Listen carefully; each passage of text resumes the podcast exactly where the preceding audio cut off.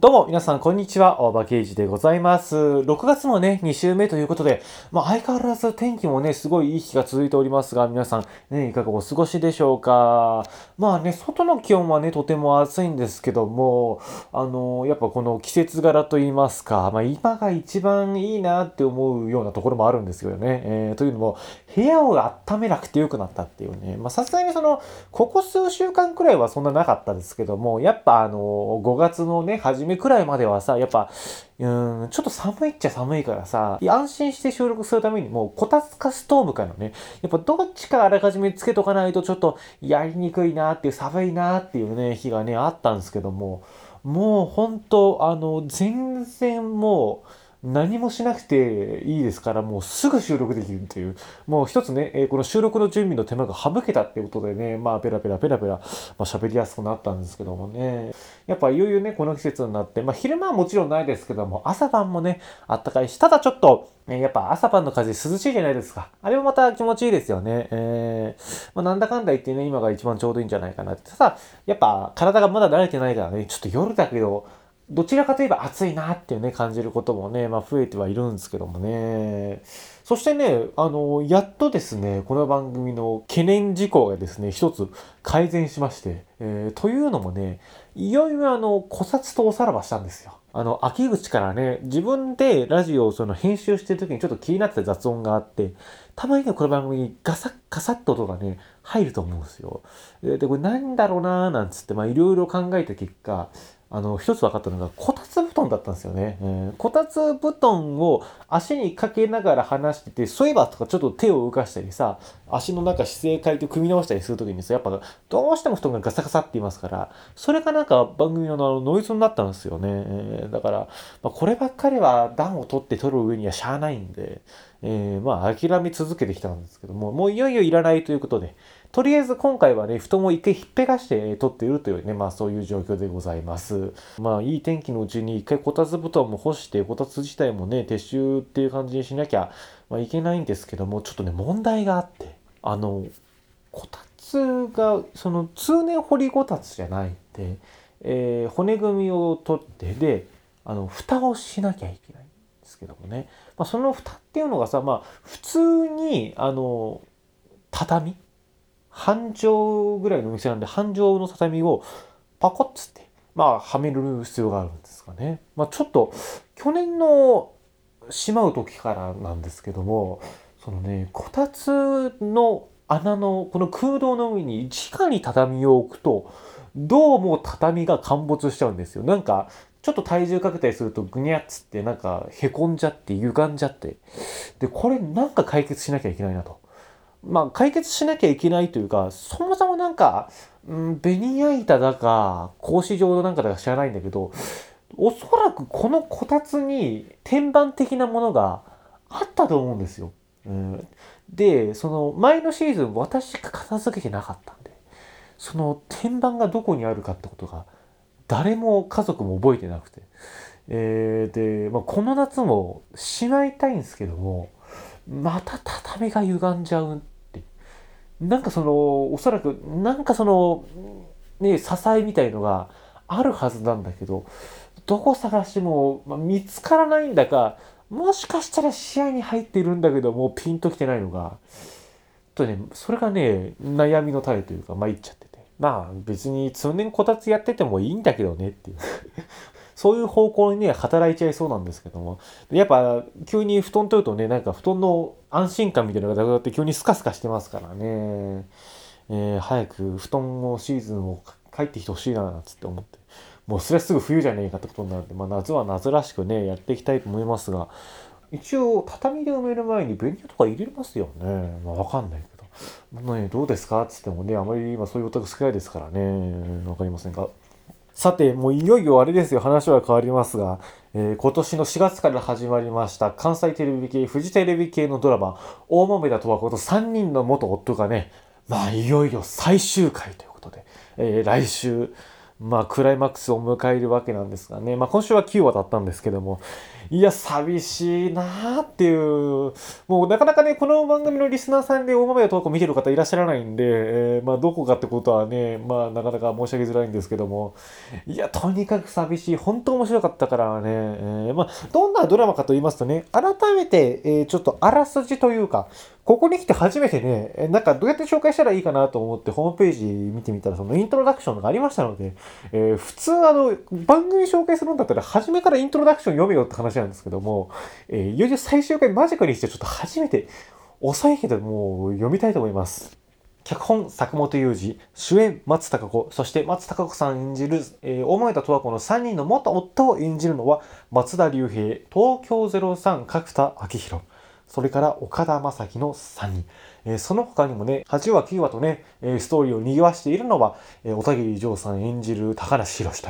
まあ、そういう中でね、いろんな個性的なメンバーがいるわけなんですけども、まあ、その他、ナレーションは女優の伊藤沙莉さんで、またこの伊藤沙莉さんがいい味出してるんですよえ。それからね、あの、いよいよちょっとあらすじ、あらすじというか、まあ内容なんですけども。大豆田十和子はこれまでの人生で3度結婚し、3度離婚している。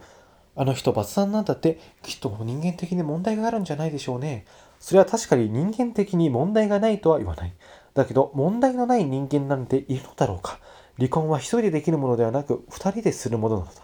協力者あっての罰産なのだ。そして今もまた大豆田十和子は3人の元夫たちに振り回されている。何かとトラブルを持ち込んでくるのだ。どうやらみんな大豆田十和子のことが好きで嫌いなのだ。果たして4人はそれぞれの幸せを見つけることができるのか。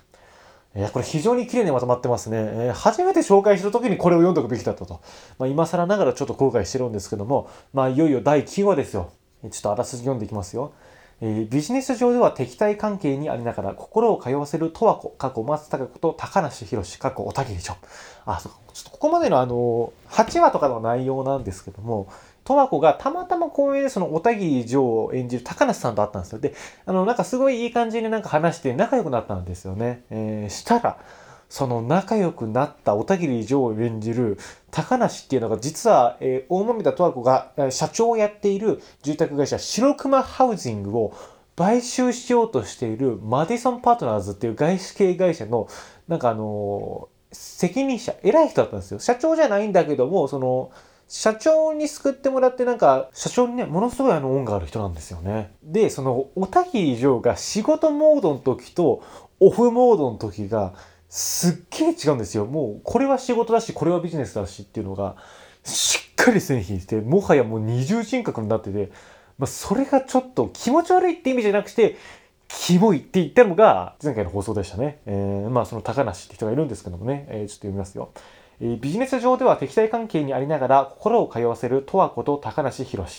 ところが社長からの恩義に縛られることなく生きることを選んだ高志は、あ、博は、えかねてから誘われていたマレーシアの会社に転職することを決断。さらに現地では建築士として十和子の仕事も見込めるとして十和子に人生を一緒に生きるパートナーになってくれませんかとプロポーズをする。そのことを発作各一人目の元夫、松田龍平さんに伝えた娘の歌、過去豊島花は取り乱すから3人目の夫、中森心身、過去岡田将生には内緒にしておくようにお願いするが、運悪くそこに心身が現れる。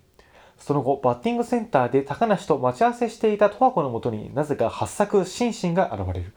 心身曰く、発作はプロボーラーと結婚することになったと。困惑しながら結婚報告する八作の話を聞いていた十和子だったが、そこに遅れてきた高梨が現れて、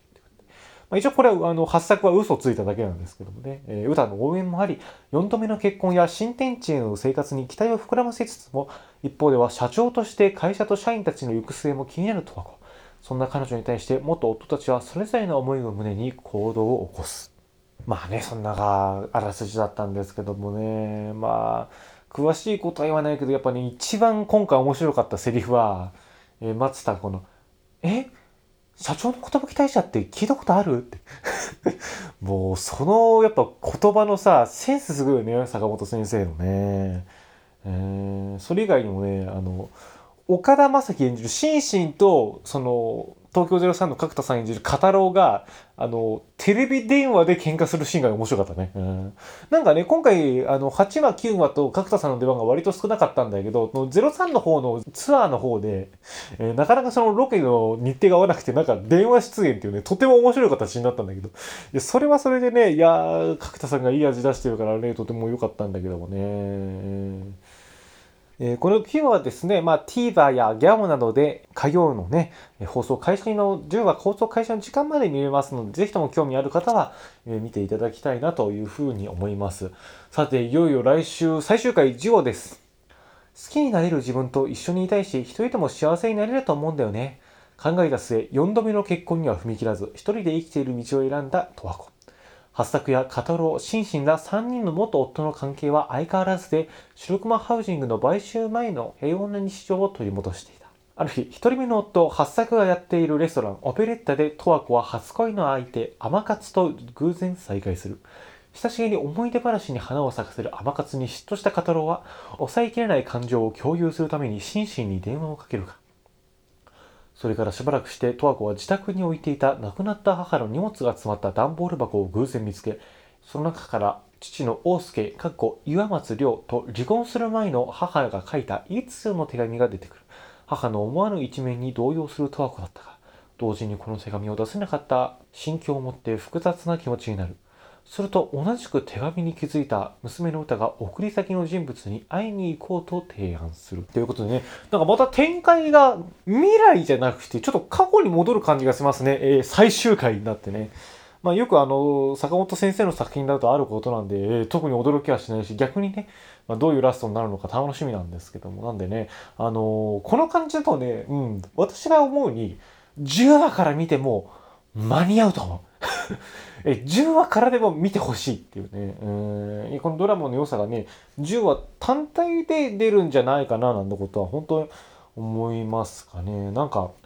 父の過去に踏み込むっていうのがなんか私が今もう一個見ているテレビ東京系ドラマなんか生きるとか死ぬとか父親とかにもねなんか通ずる部分がありそうなんですがこのね生きるとか死ぬとか父親とかもね面白いんですよね。えー私があの田舎で遅れネットでやってるので今第4話までしか見てないんだけども東京の方ではねもうだいぶ9話とかまで進んでるのかな。あまあちょっと、えー、よく知らないんですけどもテレビ東京系がないもんでね、えーまあ、その生きるとか死ぬとか父親とか置いといて大豆田十和子と3人の元夫がねいやまあとにかく本当いいドラマなんで会話劇がね面白いんですよ。なんか物語の進み自体っていうのはそんな複雑だったりするもんじゃないんだけどもやっぱねやっぱね最近ちょっとやっと岡田将生可愛いって思うようになってきた。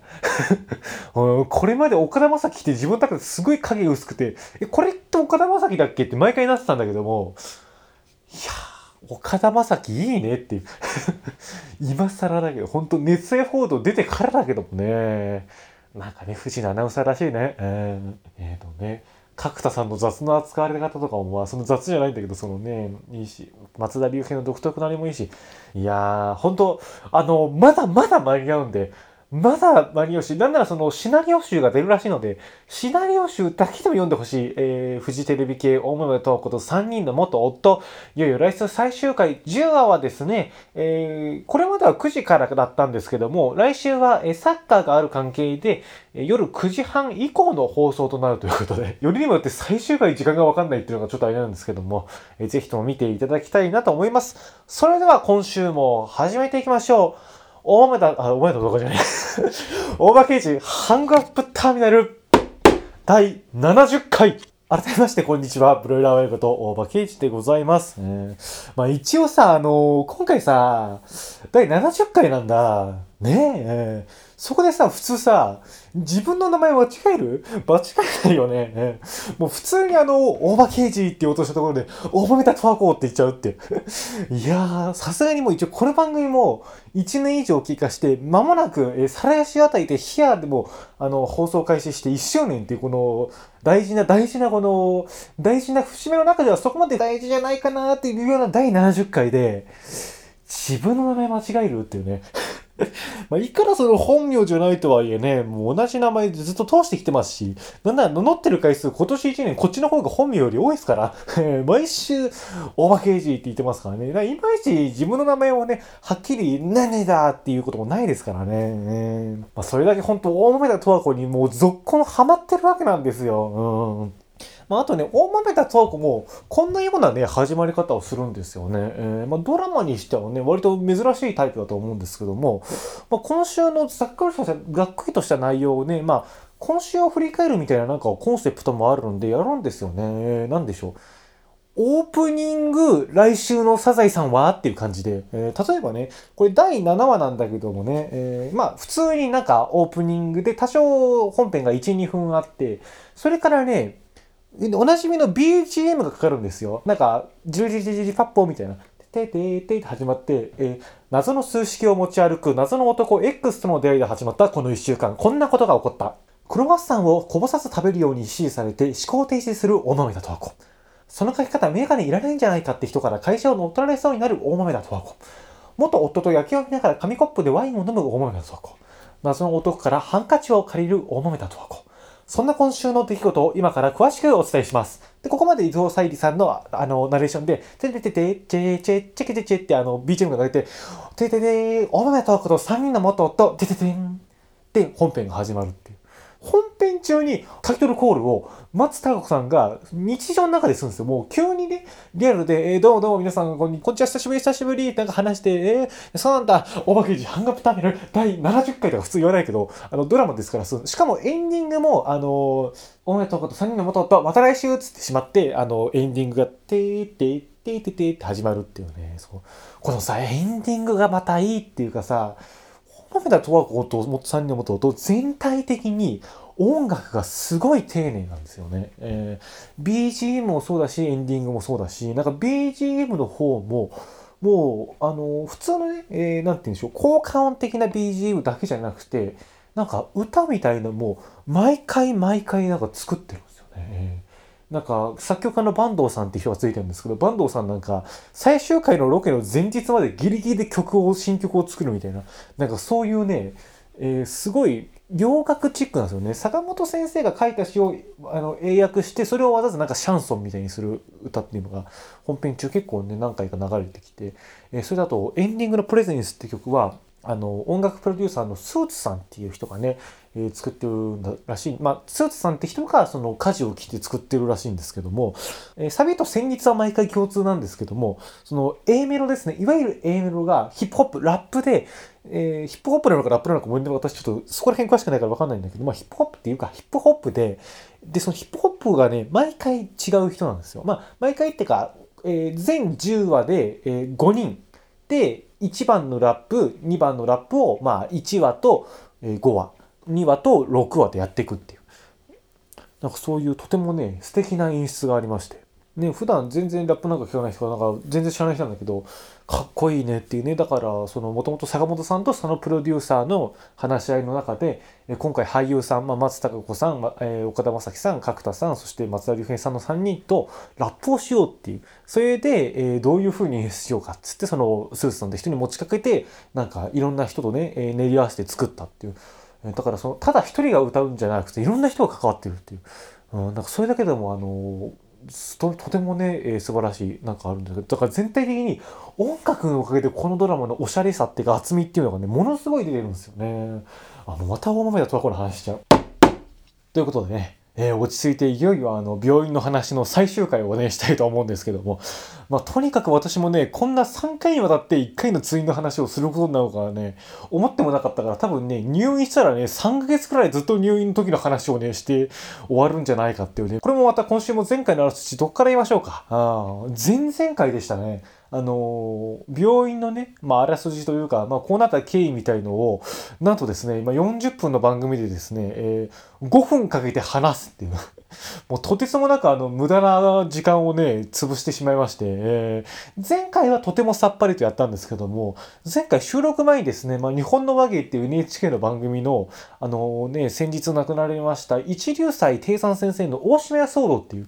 講談を見た直後に収録したんで、えー、あの自然と講談調が出ちゃうっていう、それでもうパンパンっつってね、挟みながらやりましたけども、今週どこまで話そうか。えー、でも、さすがにさっぱりでいいかな。うん、あの、微中核湾曲症の手術をするということで、えー、東京の病院に診察を行きました。え、今回、耳鼻科とね、形成外科という2つの科にかかるわけなんですけども、まあ、そのうち耳鼻科については前回でも話を置いたんですが、まあ、とにかくその耳鼻科の先生が、メリットを一切言わないっていう。とにかく私の見立てとしては、鼻のこの、真ん中の鼻中隔っていうのが曲がってて、で、ほとんど口呼吸になっちゃってる。で、それが原因で結構喉の過緊張とか横隔膜の冷えとか起こしてる。これが、え結果的に自分につながってるんじゃないかという、まあ、希望を持って、え耳鼻科の先生にかかったんですけど、まあ、耳鼻科の先生がとにかくメリットを言わない。例えばまあ分かりやすい話で言うと、えー、左穴が狭いっていうことは右穴が広いっていうことなんですよね。まあ、あのそれをですね真ん中の微中隔をまっすぐに直しますと、えー、左穴は広くなるんですが右穴が狭くなると。それで逆に違和感をあの感じちゃって、えー、ちょっとあの不快な気持ちで少すことになっちゃいそうな、まあ、人っていうのもいるとか、まあ、そういうことですよね。えーまあでもこれまで、えー、地元の総合病院の紹介で東京に行ったんですけども地元の総合病院の先生からは結構メリットについてもまあ五分五分くらいで聞いてますので、まあ、私は可能性にまあかけようかなというふうに思ったわけなんですけどもその耳鼻科の先生がその、まあ、ごく稀に起こるデメリットしか話さないと。あと、まあ、一番はその左穴が狭くて、えー、口呼吸になってしまってってるとはいえ、左穴自体にこれといった不快感は感じていないのであれば、おそらく可能性の著しく著しく低いお腹を治すために鼻の手術をするというのはデメリットがあるというか、お腹じゃなかった時に新たな違和感が加わる可能性がありますが、大丈夫ですか？みたいな、まあそういう、まあ私で五分五分に処理していえばそういう感じなんですよね。うん。まあ悩ましい状況でして、まあでも私はやると決めたんでやるんですが、その次にね、えー、形成外科の方の診察があるわけなんです。その形成外科っていうのが何をするかと言いますと、耳鼻科の手術っていうのはこの鼻の奥深いというか内視鏡で、あの、鼻の中に入り込んでやる手術。これが耳鼻科の担当なんですけど、この表側のね、私もこの手前出っ張ってるところから曲がってるわけなんですが、この出っ張ってるところとか鼻筋とか、まあ、いわゆるその表側ですね。表側、例えばまあ形成外科っていうと美容形成みたいな感じで有名ですけども、その目視でというかさ、この目に見えるところをね、施術するのは耳鼻科の範囲ではないので、形成外科との合同手術って、だから私も形成外科と一緒にやんないと、あの、ちゃんと治らないんで、えそっちの方にかかったんですけどね、その形成外科の先生が、まあいい先生だったんですけども、いい先生なんだけど、たまたまその時、あのー、研修医の可愛い子ちゃんが後ろにいて、そのね、先生があからさまにカッコつけてたっていう、これがまあ前回までのあらすじなんですけどね。うん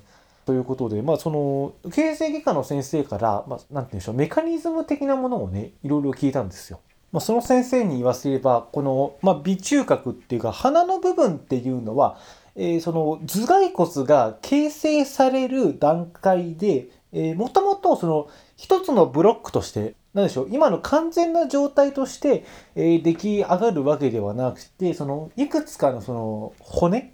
っていうんですか、この頭蓋骨が、まあ、2方向だか3方向だかよくわかんないんですけども、ブロック A、ブロック B、ブロック C みたいな感じで、その頭蓋骨ができてきて、でそれがだんだんその、合体していくわけなんですよね。まあ、よくあの、地理の授業なんか見ていくと、その、大陸同士がぶつかって一緒になったりとかさ、まあそういう話がありますけども、まあそれみたいな感じなんですよね。えー、何ブロックかでできたその頭蓋骨がこの、ちょっと鼻のあたりで、えー、合体するんで、えどうしてもその完全にまっすぐという人はまあなかなかいないと。まあ皆さんあのどちらにしろ少しは曲がってると。なんでその圧力のかかりくらい、かかり具合で、まあ、人によってその曲がり方がね、えー、強くなったり弱くなったり、まあ右曲がりだったり左曲がりだったり、まあ、するという。まあ、そういうことらしいんですよ。うん。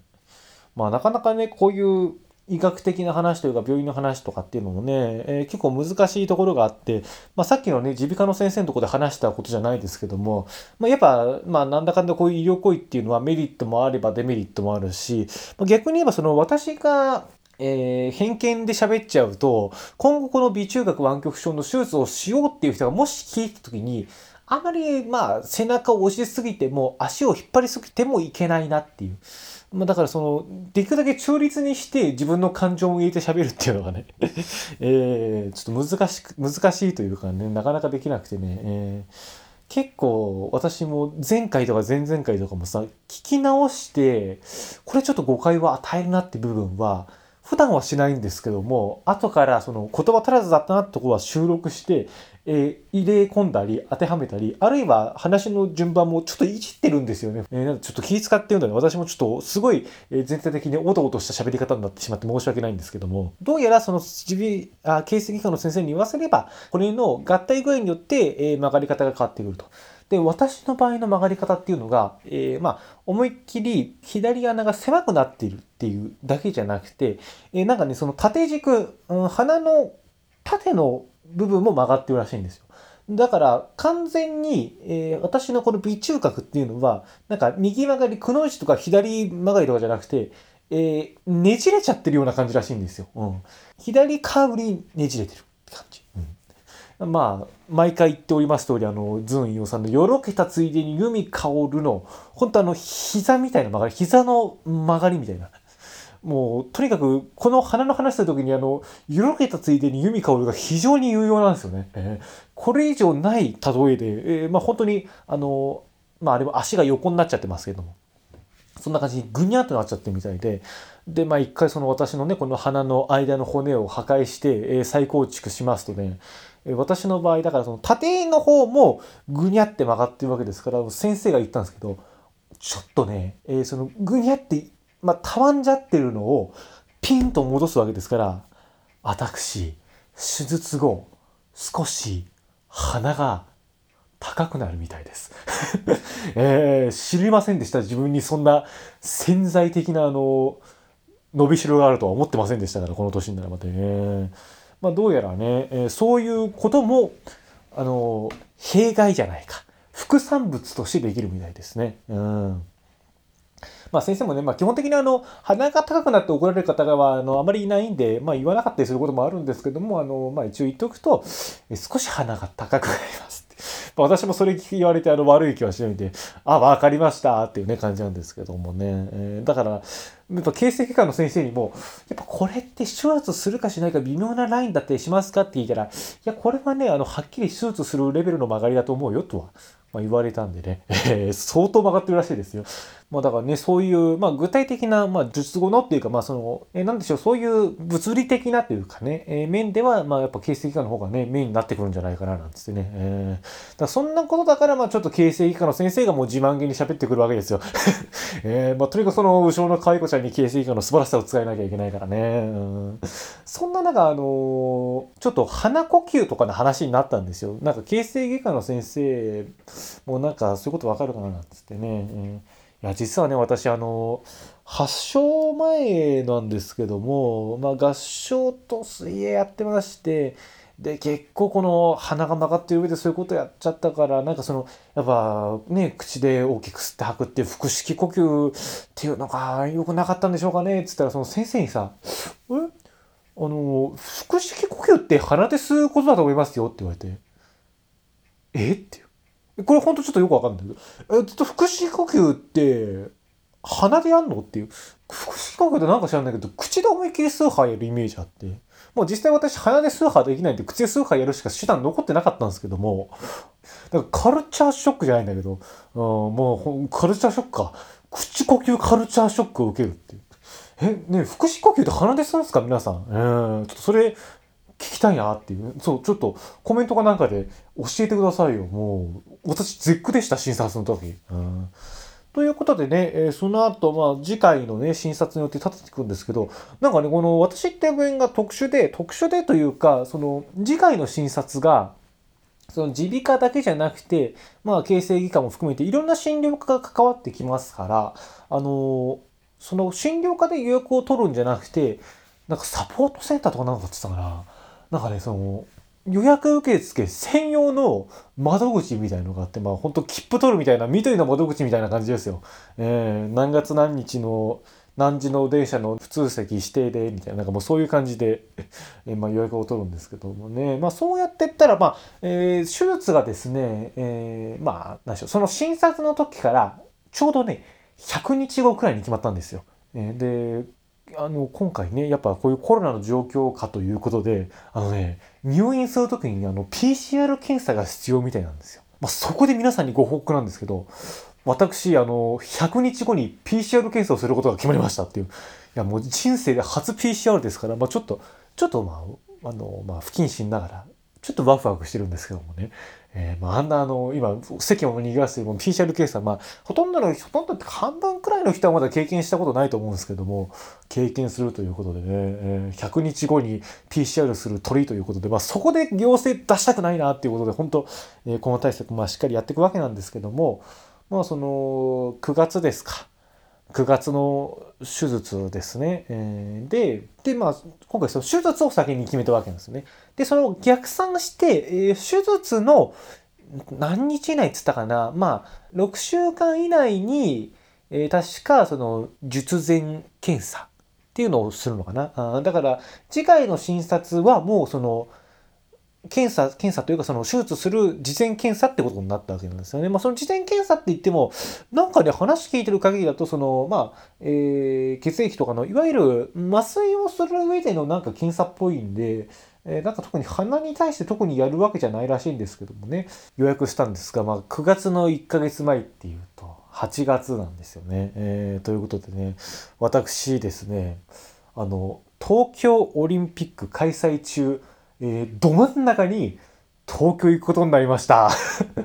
えー、まあ、一応、なんか、1ヶ月以内だから、あのー、全然ね、えー、手術の、まあ、下手したら1週間くらい前でもダメなことではないんですよ。うん。だけどね、やっぱオリンピックでコロナの方がどうなるかわかんないし、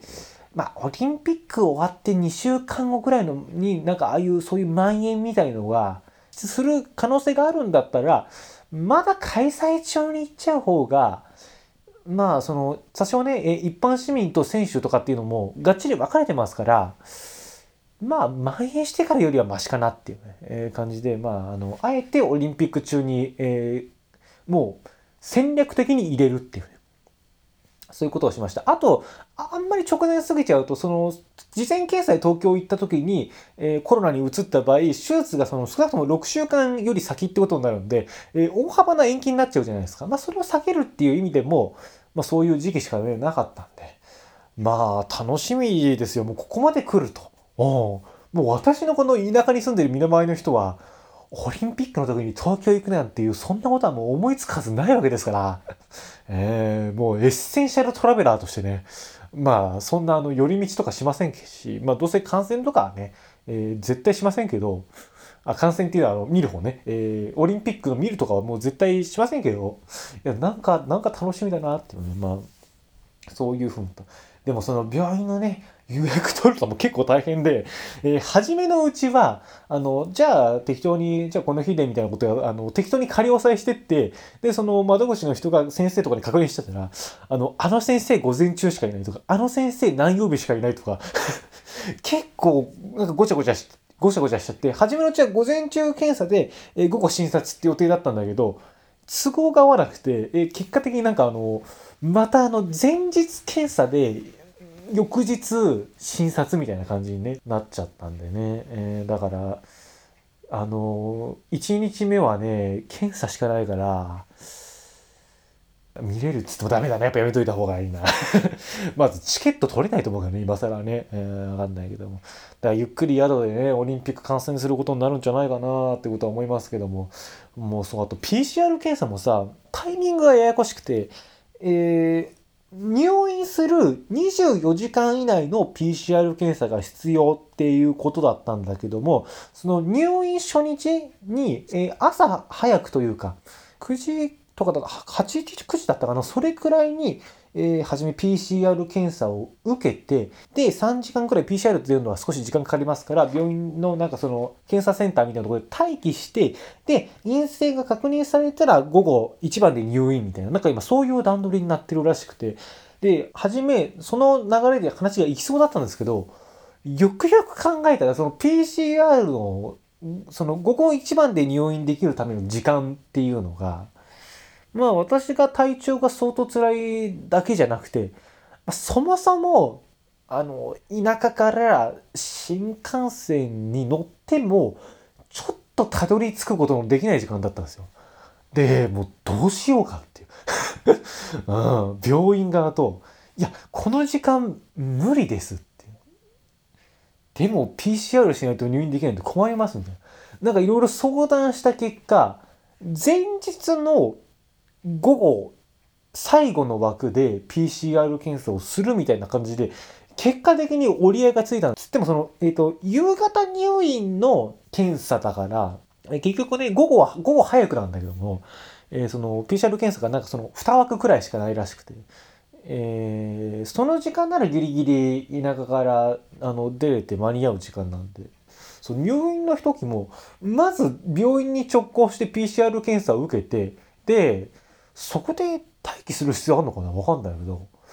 まあ、その日は入院しないですから、まあ、少なくとも夕方病院から PCR 検査あの陰性でしたみたいなこと言われて追い出されて、まあ、まともな人間は宿戻りますけどでもこれでもさその日の夕飯とかさあるわけじゃん。そこで移ったらどうするんだろうみたいなこともちょっと思うんだけど、まあ、そこはもう私が気をつけるしかないといえばないんだけどさなんかね。そういう検査の折り合いみたいなのも結構あのコロナ禍独特であって、えー、まあ、なんだかんだもう9月を待つだけということで。まあ、あとはね、えー、それまでに、やっぱ鼻以外の原因というのもね、まあ、ちょっとドクターショッピングするのは難しいかもしれないんだけど、耳鼻科の先生が、まあそこまで言うなら、うん、鼻だけにやっぱ頼ってたら、ただこの2ヶ月が無駄になっちゃうなということなんで、えー、また探していかなきゃなってことは思うんだけどもね。ということで、大場刑事ハンカップターミナル第70回はそろそろお別れのお時間となりました。えー、ということで、3回にわたってね、お伝えしておきました。私のあの、診察なんですけども、そちらの方がですね、無事終わりまして、完結ということでございます。まあ、その今回の診察だけじゃなくて、次回のその事前検査、えー、それから、あの、手術の段取りというものも入院の段取りというのも決まりましたのでいやもうほんとすっきりしてね今回とはもう前回とは全然違うお持ちでもう気持ちよく病院をね去ることができましたからね、えー、もう前回はもうもう、でも言葉に表せないわ それでね、もうちょうど1時半とかだったかな。まあ、おじにね、ほんと今回はありがとうございました、つって。で、まあ、おじはリモートだけど仕事があるんで別れて、で、まあ、いざ一人ってなってね、これで、まあ、地元帰るわけなんですけども、まあ、どうやって帰ったかっていう、どうやって帰ったかっていうか、まあ、別に寄り道したり、ふらふらしてるわけじゃないんだけども、まあ、ちょっと体験談的なものもあるので、それはね、ちょっとまた えー、引き伸ばし、引き伸ばし、次回か、次次回かで話したいと思います。まあ、次回、まあ、来週、再来週はですね、あの、定期テストシーズンですし、なんなら、あの、大豆田十和子も、あの、終わりましたからね、まあ、なんかそんなことで、えー、あの、尺を埋めたいという、ちょっとしたあの、算段がございますが、まあ、それ以外に話あったらそっちの方をするかもしれませんけども、もう本当ね、あの前回はここでコロナにかかっちゃった間と感じだったんだけども、今回に関してはちょっともう本当気が楽だったとこもあったんですけどもね。でもやっぱいろいろ気を使いますから、まあコンビニでね、あの、おにぎりかなんか買って、で、公園で食べるっていうね、やっぱちょっと、うん、飲食店とかは気を使うかなっていうね、まあすごい、まあ気をつけながらもね、無事帰ることもできまして、えー、まあその分ね、ちょっと疲れたりしたとこはあったんですけども、あそういうことで、まあ、次回はオリンピックシーズンど真ん中ということで、もう開会期間中に、まあ、行くということなんですけどもね、まあ、本当、えー、社会的にはね、オリンピックのこともね、いろいろ言われてますけども、まあ、いろいろって言っても大体が、まあ、反対、あるいは中止すべきだっていうね、えー、まあ、そういう意見がね、ある中で、まあ、私はね、まあ、どう思ってるかってことをね、まあ、誰もからも聞かれてないですけども、言うと、いやね、本当、私は本当コロナに関して、自分がかかることに関して、ものすごい怖いし、えー、やっぱコロナがあった上でコロナ対策を万全にした上でやっぱ社会をね回していかなきゃいけないし時によってはやっぱそのある程度試験の制限っていうところも必要になってくるんじゃないかみたいな、まあ、そういう割とコロナ寄りなあの意見を持っているまあ私大場刑事としましては、うん、やっぱ正直ねオリンピックはやっちゃった方がいいと思う。えー、まあ、ちょっと意外な答えかもしれないんですけども、うん、やっぱね、中止にしても、なんかいいことないというかなんかね開催してもあの中止にしても明るい未来みたいなものはそんなないと思うんですよ。まあ明るい未来って言うとでかいか。やってもやんなくても、社会的には大変な状況っていうのは続くと思うんですよ。うん、まあ、やっぱそんな中で、なんかこういうしこりを残しといてもなんだし、まあ、やっぱ選手のね、気持ちみたいなのもあると思うから、いや、ここはもうオリンピックは、まあ、開催に賛成っていうことではないけど、まあ、こなすべきじゃないかなと。もう思ってますね。えー、まあ、たださ、観客を入れるとか、パブリックビューイングとか、そういうね、小手先の華やかさみたいなものにすがみつくのは、